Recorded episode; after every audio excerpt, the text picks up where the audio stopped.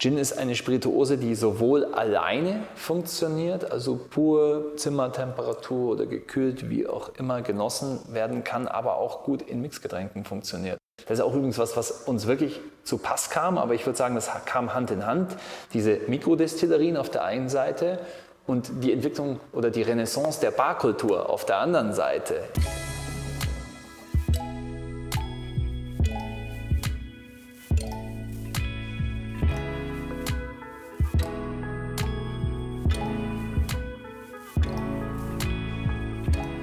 Willkommen zu Hause, dem Talk-Podcast bei Geheimtipp München.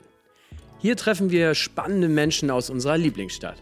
Mutige Gründer, passionierte Küchenkönige und auch herzlich eigensinnige Kreativlinge. Und die alle tragen dazu bei, dass München genau das ist, was es ist. Ein Happy Place. Für unsere Geschmacksknospen, Gedankenhorizonte und auch für unser Herz. Und hinter jedem Münchner steckt eine Geschichte.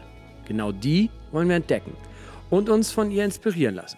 Am besten zusammen mit euch. Auf geht's!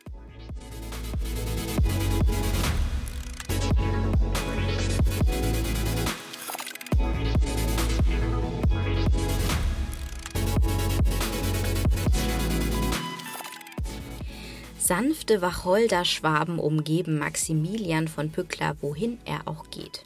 Zumindest auf der Arbeit. Oh ja, ihm und seinem The Duke Mitgründer haben wir durchaus schon den ein oder anderen Feierabenddrink zu verdanken. Los ging alles vor elf Jahren in einer Zwei-Zimmer-Wohnung. Dort brauten die beiden ehemaligen Geschichtsstudenten in einer Kupferdistille mit 150 Litern Fassungsvermögen ihre ersten Fläschchen Wunder-Gin.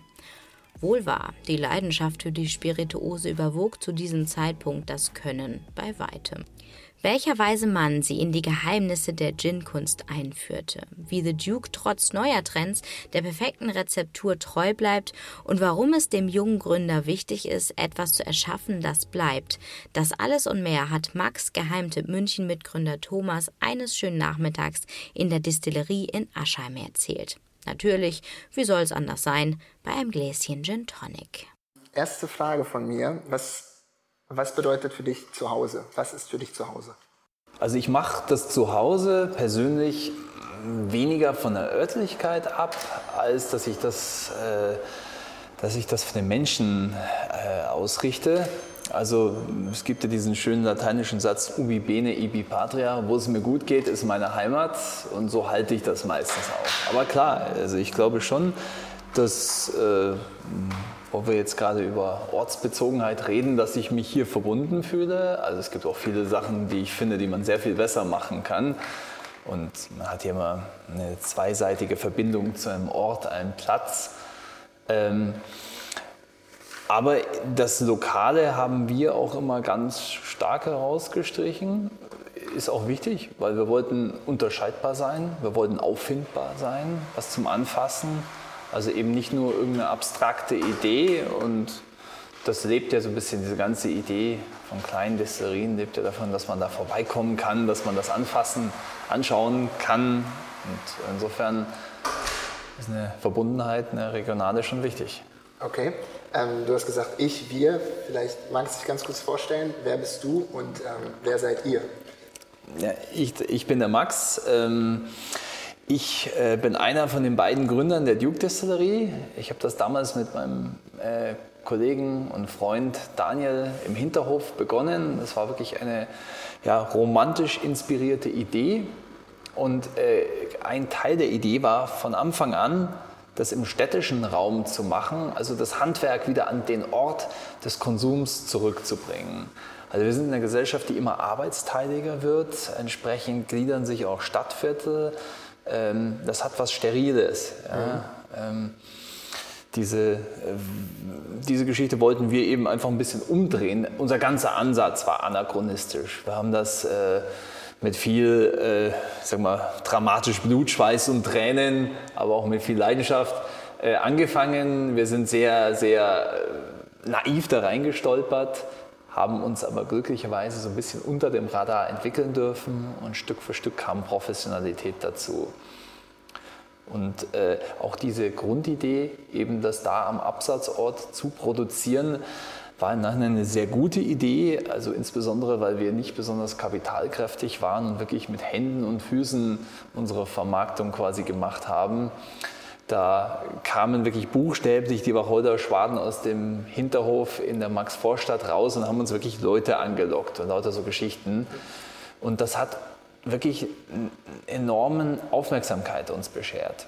Wir waren die Einzigen, die sowas gemacht haben. 2008, das ist jetzt elf Jahre her. Wo, seid ihr gestartet damals?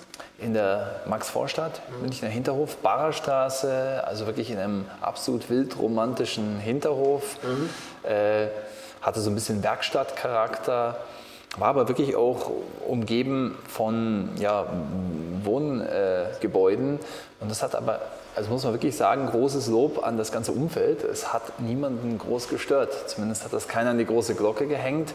Und das war eigentlich ein Beispiel für so ein schönes Mischgebiet und wie sehr die Leute das dann irgendwie auch brauchen. Mhm. Ja. Und dann, also klein angefangen und dann ist es wahrscheinlich alles sehr, sehr schnell und groß gewachsen. Ich meine, so lange gibt es euch ja nicht mehr. Äh, noch nicht, sorry, also ja. noch nicht. Das heißt also. Ähm, toi, toi, toi. Das, nein, das stimmt. Versprecher meinerseits.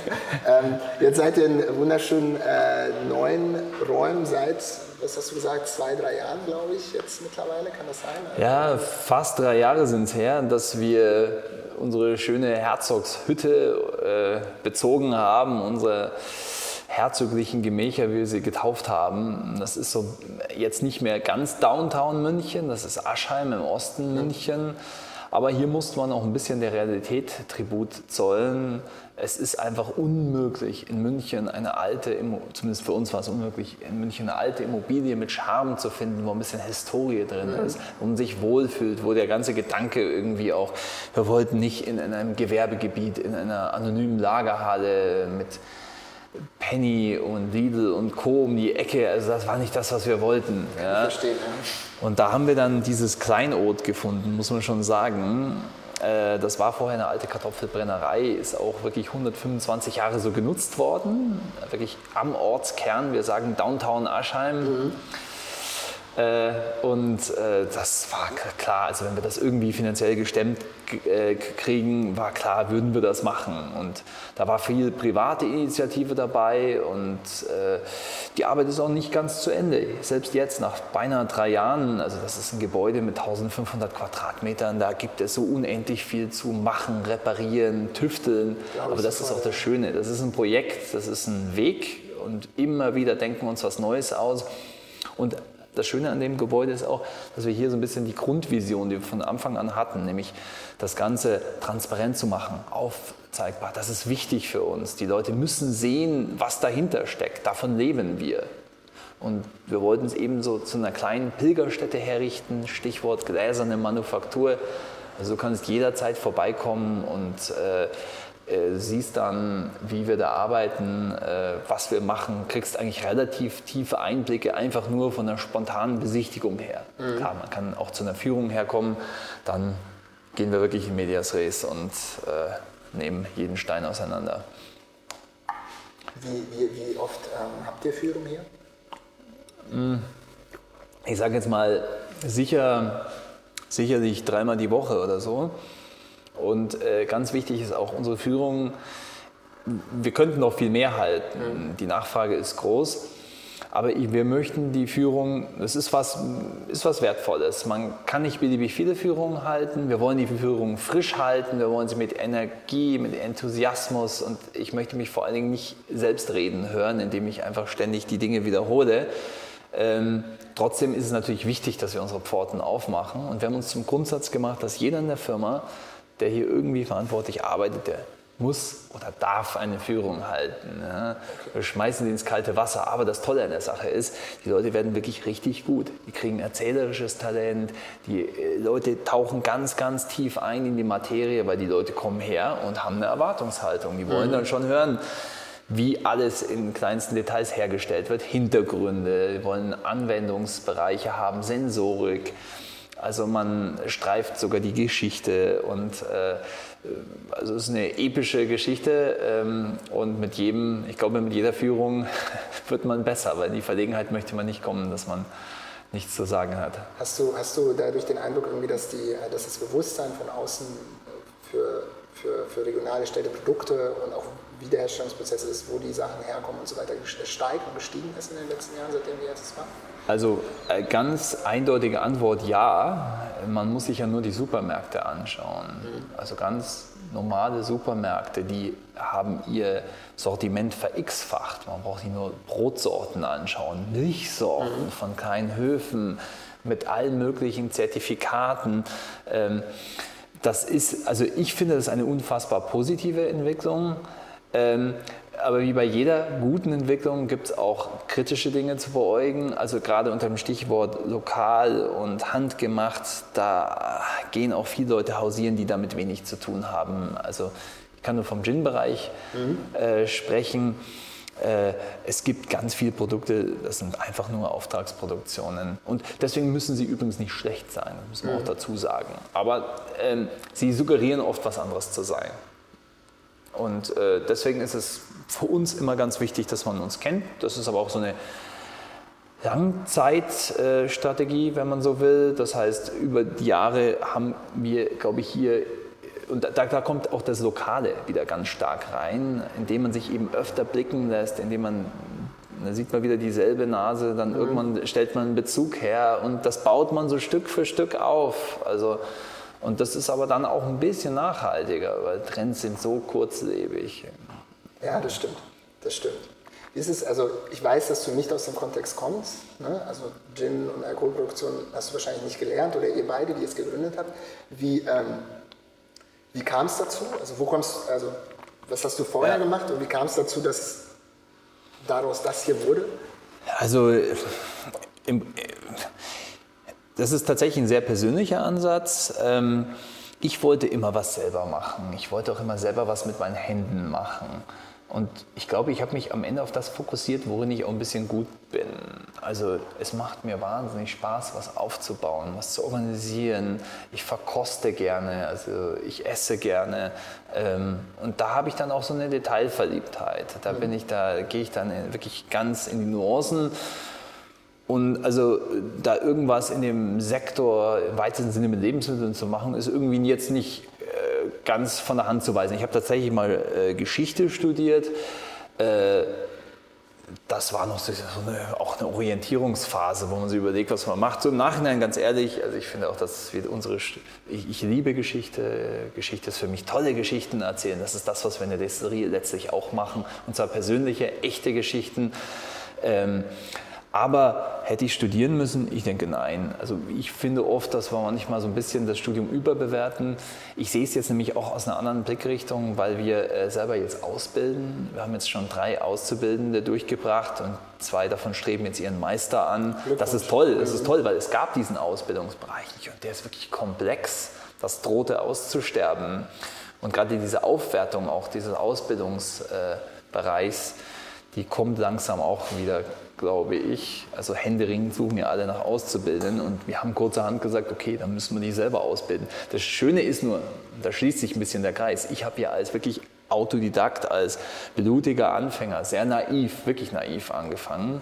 Mein Riesenglück war, dass ich Zeit hatte, mich zu entwickeln. Es war einfach schlicht, schlicht und ergreifend kein Trend. Das ist mhm. jetzt ein bisschen anders und das, das beäuge ich auch manchmal so ein bisschen ja, vorsichtig, argwöhnisch, weil Trends sind, wie gesagt, gefährlich. Ähm, aber man musste damals die Leute wirklich erst hinführen. Das heißt, wir konnten uns ausprobieren, wir konnten Profis werden mit der Zeit. Und ähm, es schließt sich insofern schön der Kreis, als dass wir jetzt selber ausbilden, die wir nie das selber gelernt haben. Und jetzt muss ich ganz offen gestehen, ich lerne jetzt ganz viel von, von, von meinen Destillateuren, die hier arbeiten und sich reingestürzt haben. Glaube ich so vorher. Es ist äh, so interessant, dass du das sagst, weil ich, also wir betreiben jetzt Geheimtipp ähm, und die Agentur, die dahinter liegt, seit knapp drei Jahren ungefähr. Und ich komme auch aus einem komplett anderen Bereich, ich habe Recht studiert und ähm, bin über die Steuerberatung und so ganz, ganz konservative Bereiche irgendwie so in dieses kreative Business reingerutscht. Und wie du gerade gesagt hast, ist es bei mir auch so, dass ich dadurch jetzt eine komplett andere Perspektive auch für mein Studium und die Notwendigkeit eines Studiums bekommen habe, ganz im Gegensatz zu damals, als ich es angefangen habe, wo ich das als super nötig erachtet habe zu studieren.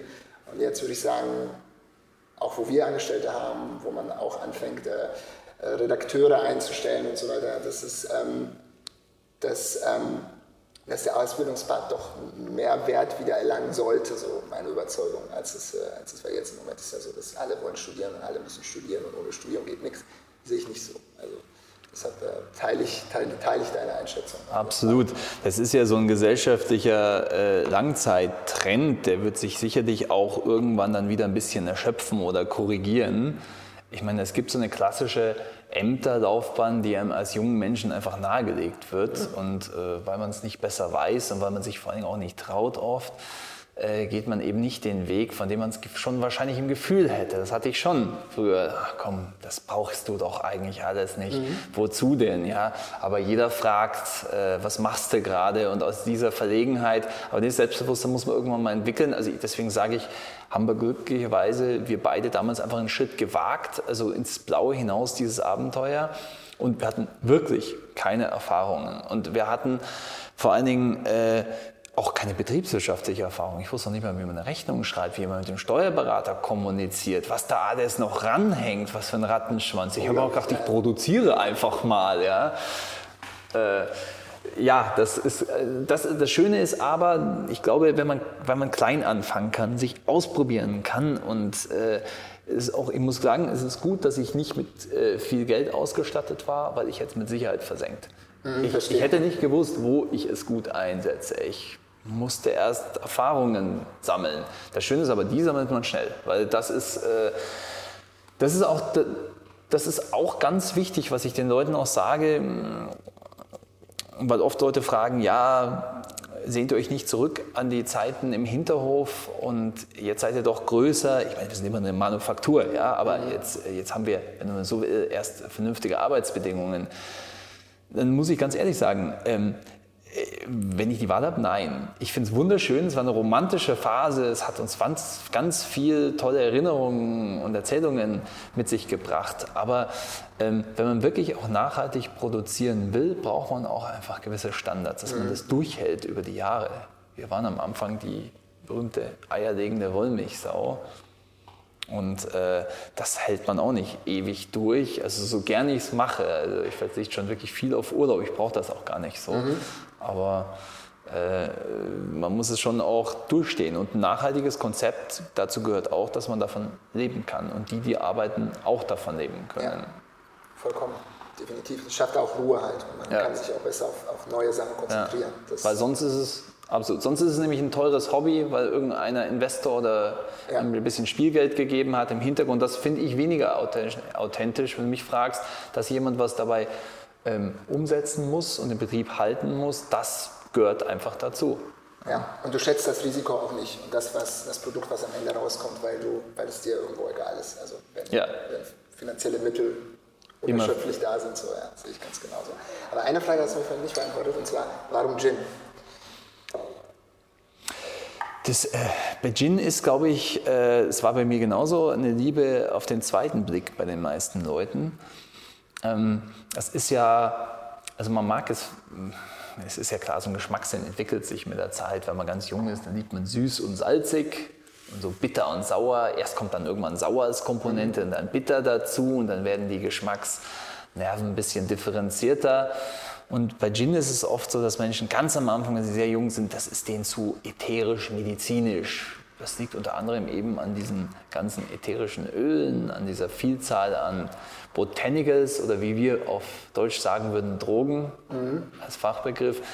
Ähm, und das macht es aber dann auch so interessant, weil im Prinzip so viel Gewürze wie es gibt, so viele Mischmöglichkeiten gibt es beim Gin und so viele verschiedene Varianten kann man ausprobieren. Und dann gibt es welche, die mit irgendwelchen äh, Früchten experimentieren. Es gibt welche, die mit Weininfusionen arbeiten. Wir machen Hopfen und Malz dazu. Mhm. Also da ist der Fantasie äh, wirklich Tür und Tor geöffnet.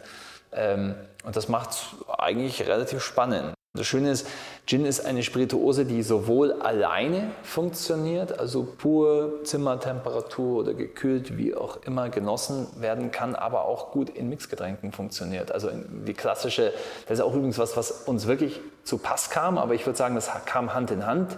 Diese Mikrodestillerien auf der einen Seite und die Entwicklung oder die Renaissance der Barkultur auf der anderen Seite. Sehr guter Punkt, ja. Weil das ist die, das eine ist sozusagen die Munition, damit die was zu erzählen haben, weil sobald du gute Drinks kreierst, kommt irgendwann früher oder später die Frage auf, ja, was ist denn da drin? Ja, und das, also ich liebe, ich liebe auch die Mixologie. Ich finde das toll, äh, wenn jemand damit umzugehen weiß. Und das, dann ist das nicht nur Shishi, dann ist das ein Mehrwert. Man schmeckt das, ja, wenn jemand weiß, wie beim Kochen. Man braucht gute Zutaten, man muss ein bisschen was über die Proportionen, das Verhältnis davon wissen und man muss es wahrscheinlich auch noch schön ansprechen, darbieten, dass es auch Spaß macht, das zu trinken. Also ja, und Gin äh, funktioniert wahnsinnig gut an der Bar, weil es funktioniert mit süß, es funktioniert mit äh, sauer, es funktioniert mit bitter. Ähm, ja. Hattet ihr, ähm, also war, die, äh, war sofort klar, dass ihr Gin macht oder habt ihr auch andere Sachen vorher ausprobiert, bevor ihr euch dann auf Gin im Grunde also ich, habt? Weil mittlerweile habt ihr ja auch nicht nur Gin, aber ja. ganz am Anfang. Ich habe auch am, ganz am Anfang, also Gin stand schon stark im Fokus. Mhm. Ähm, weil ich selber damals auch ganz gerne Gin getrunken hatte, habe. Das war dann natürlich überwiegend oder ausschließlich Importware. Was anderes war ja nicht verfügbar. Und natürlich, klar, wenn man mal über den Tellerrand hinaus guckt und dann sieht, äh, warum kann man das nicht eigentlich auch hier machen? Mhm. Ne? Und das Witzige ist immer, das sind ja dann oft Leute, die von außen kommen, Quereinsteiger, die auf solche Ideen kommen. Weil von den, glaube ich, 15.000 Brennern, die es damals in Deutschland gab, das waren überwiegend Kleinbetriebe, da hat keiner Gin gemacht. Mhm. Ja, das hat man einfach nicht gemacht. Das gehörte nicht ins Repertoire deutscher äh, Brennen- und Destillierkunst. Ähm, deswegen, da hat man natürlich irgendwie einen anderen Blickwinkel und geht da einfach mal rotzfrech, aber auch naiv rein gleichzeitig ja, und macht das. Und es war eine gute Entscheidung. Also wir sind ja jetzt auch nicht mehr allein auf weiter Flur. Mhm, ja. Stimmt, das sind so einige nachgezogen. Ja. Das, ist, äh, das ist das, was ich äh, von angesprochen habe über das Thema ja, Hype, das ist gefährlich. Also wir wollen, da bevorzuge ich das Wort Renaissance, weil äh, Gin ist eine altehrwürdige Spirituose, gibt seit 400 Jahren, hat eine, wirklich eine Geschichte, die schillernd ist.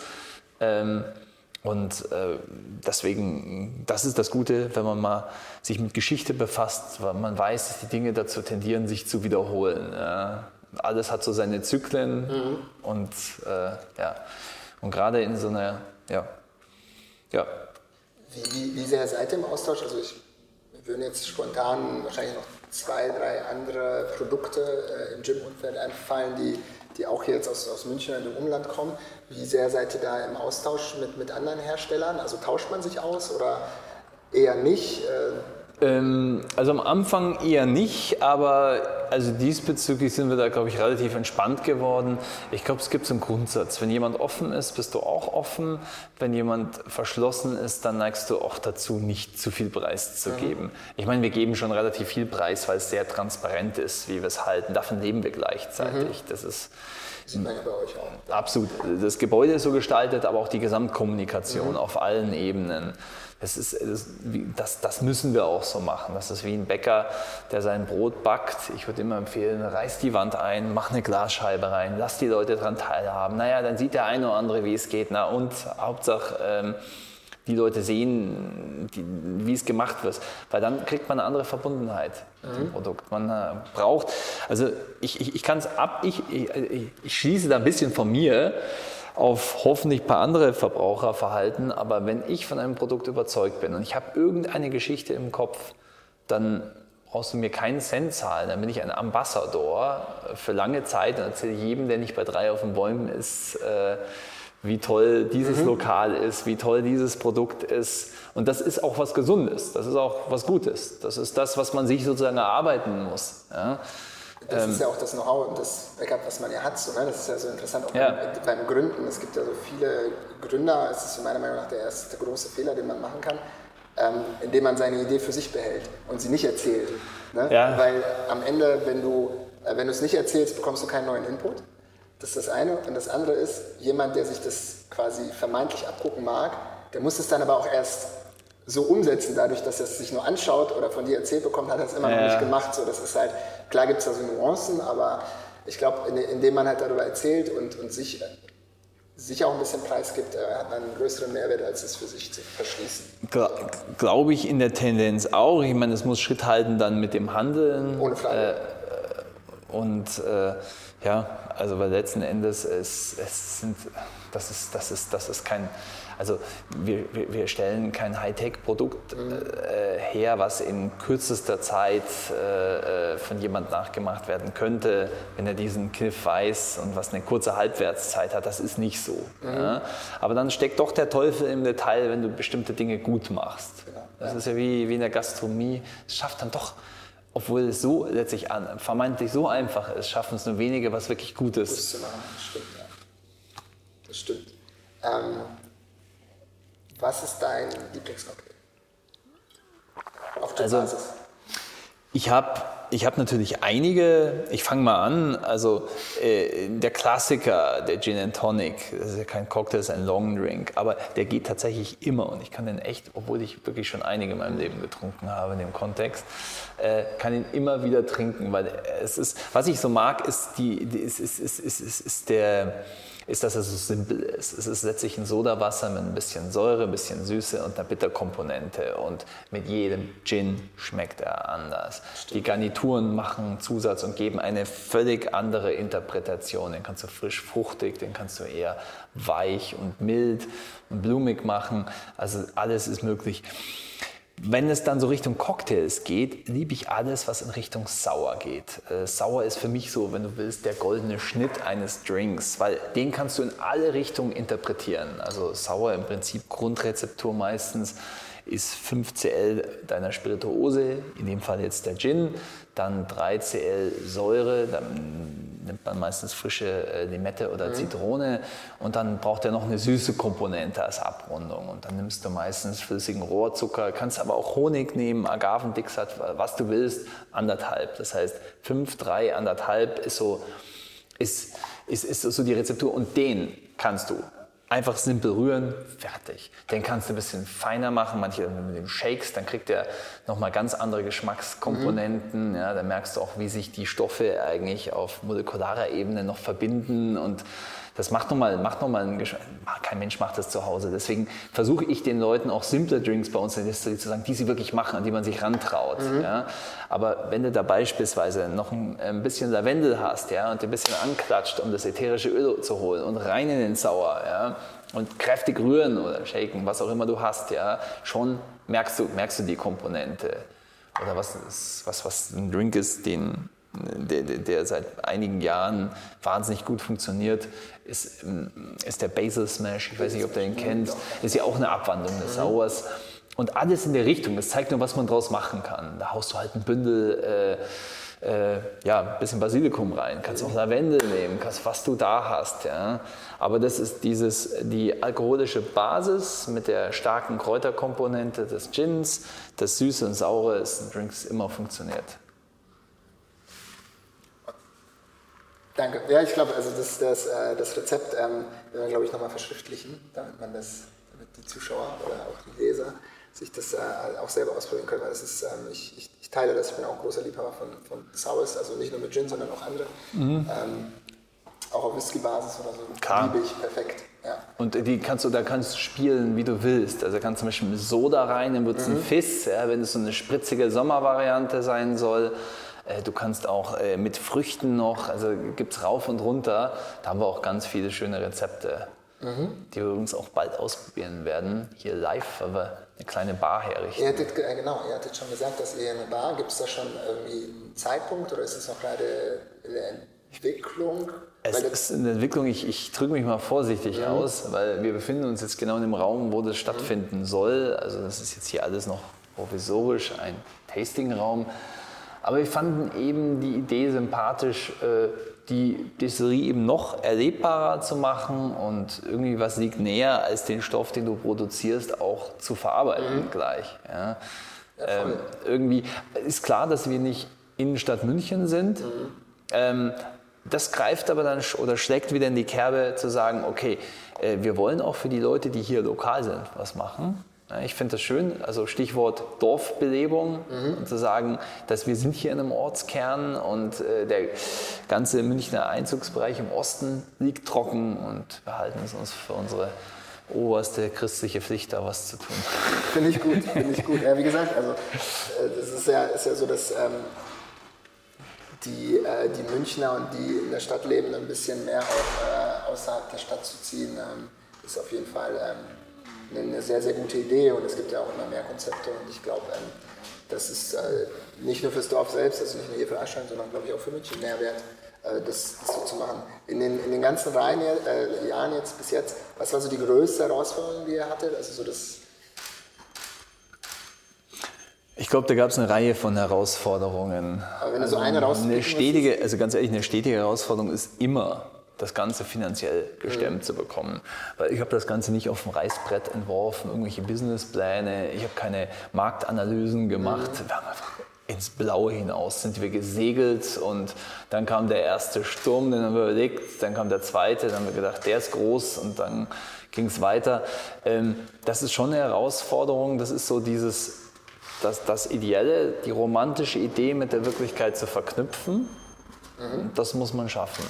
Dann gibt es natürlich äh, ganz viele andere Herausforderungen. Ja? Wie, wie, wie schafft man eine vernünftige Arbeitsteilung hinzubekommen? Das hat man in vielen Betrieben. Wie, wie schaffen wir gemeinsam Gedanken? Wie motivieren wir uns gegenseitig? Ja? Kenn ich gut, ja. Die, äh, ich, ja. Absolut. Das sind diese, die sind sicherlich vergleichbar in mhm. anderen Bereichen. Es gab auch technische Hürden. Also ähm, wir hatten am, ganz am Anfang riesige Schwierigkeiten, tatsächlich was Trinkbares zutage zu fördern. Ich meine, da ist dann der Punkt, wo du sagst, du bist im Begeisterungsschwung und machst es und glaubst, die Muse hat dich geküsst, aber das ist einfach nicht gut. Wir haben uns versucht, gegenseitig einzureden, dass der erste die ersten Tropfen gut sind.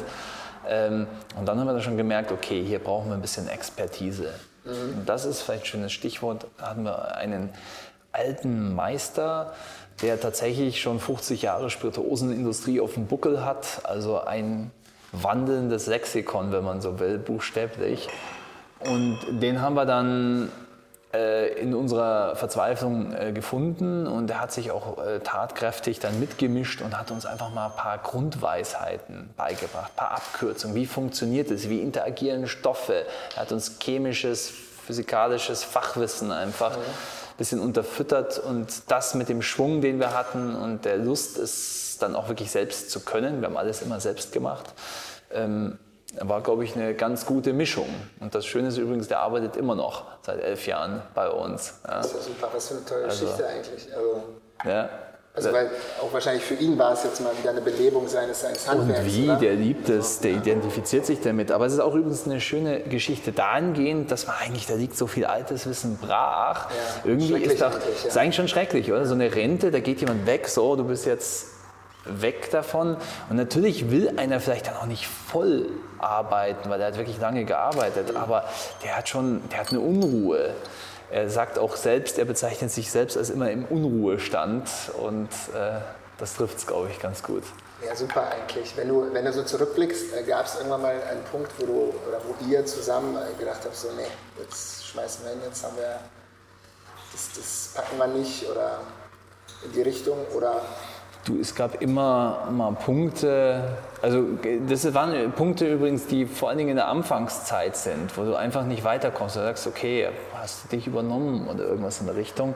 Äh, ich sage jetzt mal, je mehr du natürlich äh, Erfahrungen gemacht hast, je mehr du Krisen bewältigt hast und sie überstanden hast, desto mehr Sicherheit und Entspannung gibt es und die Zuversicht, dass du die künftigen Krisen auch wirst meistern können. Das ist ja, das kannst du generell in allen Bereichen des Lebens sagen. Ähm, und deswegen, also macht mir riesig Spaß. Wir haben super Leute hier. Also das zieht natürlich auch einen bestimmten Schlag hier an. Also mhm. Überzeugungstäter, die einfach irgendwie auch Lust auf was anderes haben. Weil das ist auch so, das Spannende ist, es ist ein Geschäftsbereich, der ja nicht so in den Büchern stand. Also grundsätzlich, das Thema hatten wir vorhin mit dem Studium, äh, es gibt sowieso nichts, was sicher ist und was festgeschrieben ist in der Zukunft, auch wenn, wenn bestimmte Ratgeber äh, einem das nahelegen, man sollte dieses oder jenes machen, eine Garantie gibt es nicht. Das ist aber vielleicht im besonderen Bereich, den man erfinden musste, also auch das Geschäftsfeld. Das heißt, wir mhm. müssen kreativ sein und sagen, okay, ähm, wie, wie, wie kommen wir eigentlich in die Märkte? Wie kommen wir zur Gastronomie? Wir haben das nicht gelernt und das war am Anfang, hatte man dann eine ganz krasse Außenseiterposition und dann wird man schon irgendwann mit der Zeit kreativ mhm. und denkt sich alle möglichen Dinge aus. Und also ich würde sagen, dass wir das jetzt mittlerweile ganz gut machen. Äh, ist aber nicht vom Himmel gefallen. Also musste man sich selber beibringen. Bist du der Meinung, so aus der Erfahrung, die ihr gesammelt habt, so dass, es, ähm, dass so der Trend äh, auch bei den, äh, also bei jüngeren Leuten, sage ich mal jetzt so, dahin geht, dass man wirklich auch was anderes machen will und nicht mehr den normalen Weg folgen will, sondern dass die aktiv nach anderen Möglichkeiten suchen, das Ganze, also vor allem beruflich? Ich, man sagt das oft, ich kann, ehrlich gesagt weiß ich das nicht, kann ich dir gar nicht sagen. Ich glaube, ich glaube klar, es gibt so einen Trend, gibt es eine Start-up-Szene, mhm. aber ich, ich kenne die auch selber, es ist auch wahnsinnig viel heiße Luft. Ja. Und da geht es vor allen Dingen auch um einen gewissen Sex-Appeal, das es ausstrahlt und das ist an sich ein oberflächlicher Zugang, weil alle großen Ideen sind irgendwo in so einem Hinterstübchen entstanden und sicherlich nicht auf irgendwelchen Networking-Events.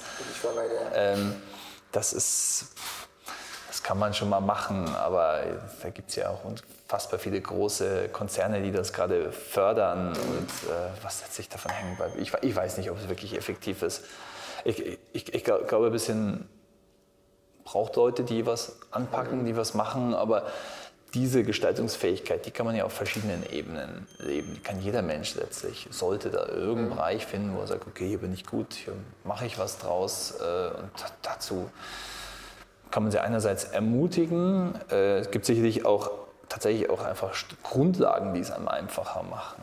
Also äh, Stichwort, ja gut, ich sag, sag mal, da, da, jammert wahrscheinlich jeder rum in dem Bereich, aber ich sage das mal Stichwort Bürokratie. Mhm. Ähm, und äh, das ist, äh, das ist glaube ich, auch ein großes Missverständnis.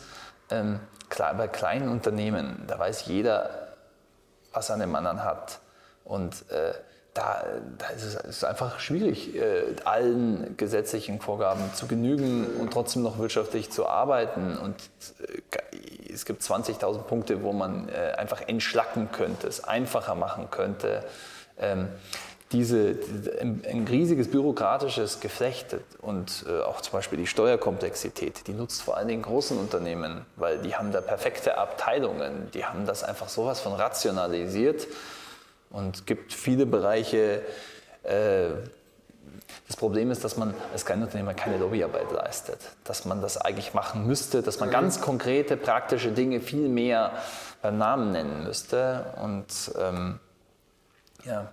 Ist ja gerade bei euch, glaube ich, auch gerade, gerade äh, rechtlich noch, noch ein bisschen schwieriger wahrscheinlich als, als bei vielleicht anderen klassischeren Unternehmen, weil ihr ja auch natürlich dadurch, dass ihr Alkohol produziert und, und, und brennt natürlich noch.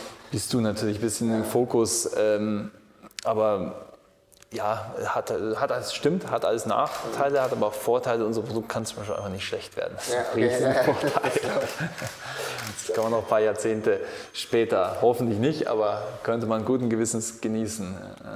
Was würdest du für einen Rat an jemanden aussprechen, der quasi mit einer Idee also was Eigenes machen will, jetzt wirklich aus dem Hinterhof heraus, nicht jetzt irgendwie gefundet durch einen großen Investor oder irgendwas, sondern wirklich äh, das eigenes, kleines äh, auf die Beine stellen will, was wäre so dein, dein, dein Rat an die Person? Was braucht es oder was braucht er als, als besten Skill, wenn man so will? Das Wort ist ich glaube, ich glaube, ähm, ja, eine gewisse, wie soll ich sagen, Glauben an sich selbst, an, an die mhm. ganze Geschichte, eine gewisse äh, Persistenz am Ball zu bleiben, nicht gleich hinzuschmeißen, eine Geduld auch dass es einfach braucht, bis man so sein Ding findet, sein Geschäftsmodell auch ein bisschen entwickelt hat, äh, dass das nicht vom Himmel fällt und auch seine eigenen Fähigkeiten. Ich glaube, es klingt, klingt, jetzt ein bisschen hochtrabend, aber eine gewisse gesunde Selbsterkenntnis, so worin bin ich gut und was mag ich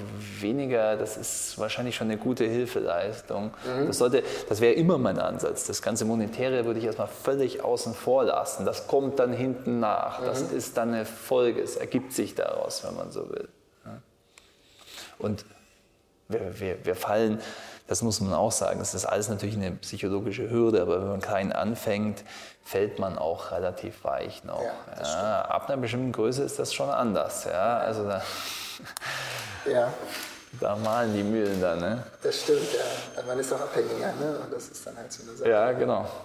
Du hast es vorhin erwähnt, ähm, dass, und das ist auch so eine Wahrnehmung, die wir haben, deshalb finde ich das total interessant, dass, äh, dass du das auch sagst. Ähm, bist du der Meinung, dass äh, die gesamte Spirituosenkultur und Barkultur jetzt in den letzten, ich sag mal so zwei Jahren zugenommen hat und dass der Trend weiter nach oben geht?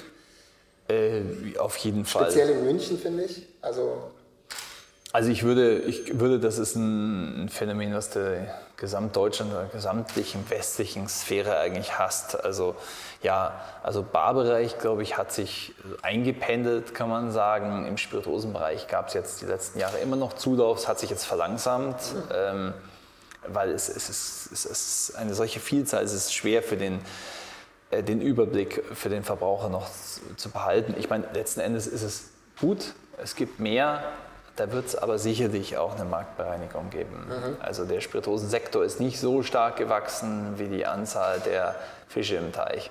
Okay, verstehe. Und äh, das gehört halt auch dazu. Ja. Das ist, ich kann schon verstehen, das ist aber wie im Barbereich auch. Also Leute sehen ja dann äh, ein sehen einfach ein paar schöne Seiten und sehen auch eine romantische Seite. Mhm. Das kann ich schwer nachvollziehen. Ja. Ich würde nur immer empfehlen, wenn ein Bereich so richtig ausgereizt ist, da noch in die Kerbe jetzt auch noch schlagen zu müssen.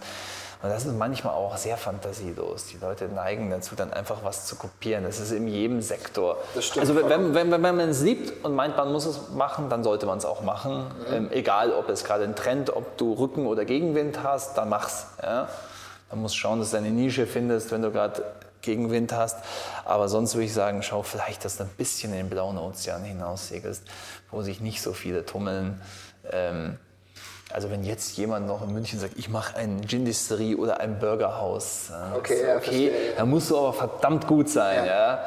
Dann musst du irgendwas, ähm, tust dich dann einfach schwerer. Ja.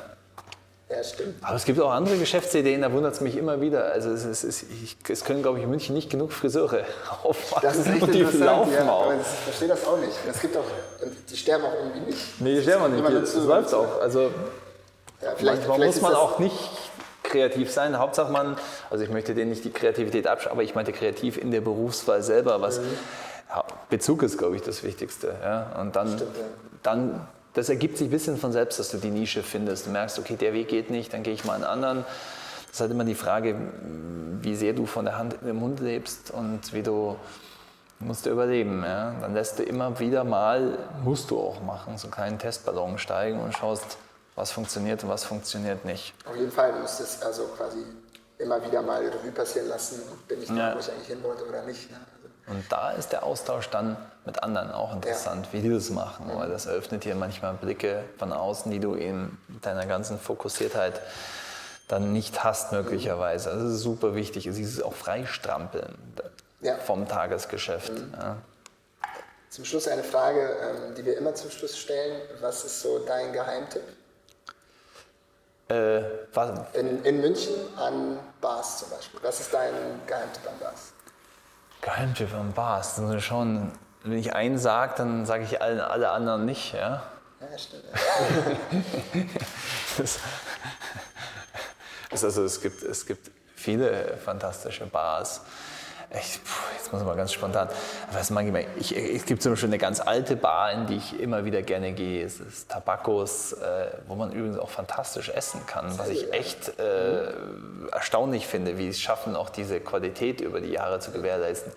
Ich meine, klar, es gibt viele äh, frische, kreative Bars. Also, ähm, was fällt mir gerade noch ein? Gute Bar, Jakob? während des Grönland oder für, Carlitos Minibar. Da war ich schon ewig nicht mehr. Ähm, das C4 ist auch eine schöne beherzte Bar, ist halt immer ein bisschen voll.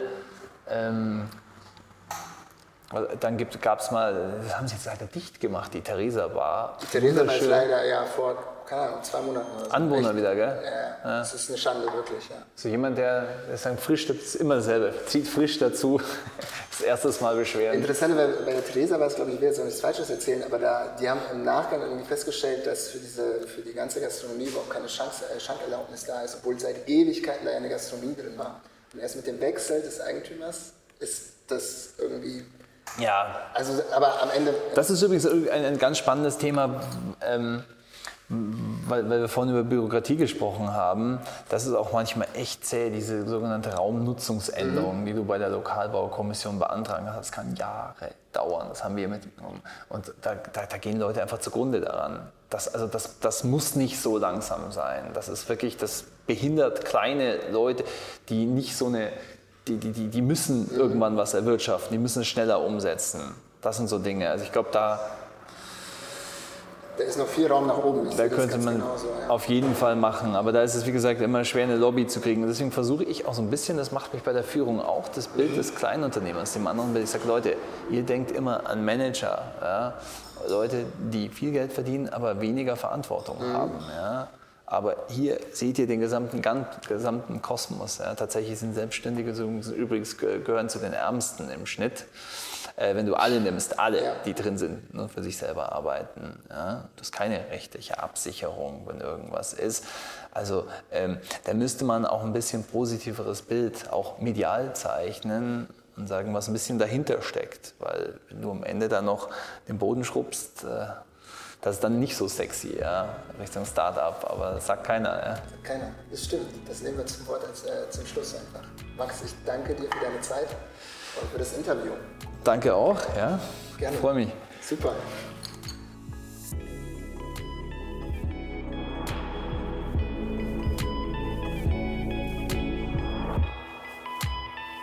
So, vielen Dank euch fürs Zuhören. Uns hat es riesig viel Spaß gemacht. Ähm, wir hoffen natürlich, euch ging es genauso. Und wenn es euch genauso ging, dann müsst ihr diesen Podcast jetzt natürlich abonnieren. Ihr müsst ihn kommentieren. Ihr müsst ihn liken. Ihr müsst damit machen, was man mit allen Dingen im Social Web so tut. Interagiert mit uns, empfiehlt ihn weiter. Und wenn ihr irgendwelche Fragen habt, zögert nicht. Wir beantworten sie und finden es beim nächsten Mal raus. Bleibt uns gewogen und wir hören uns. Thank you.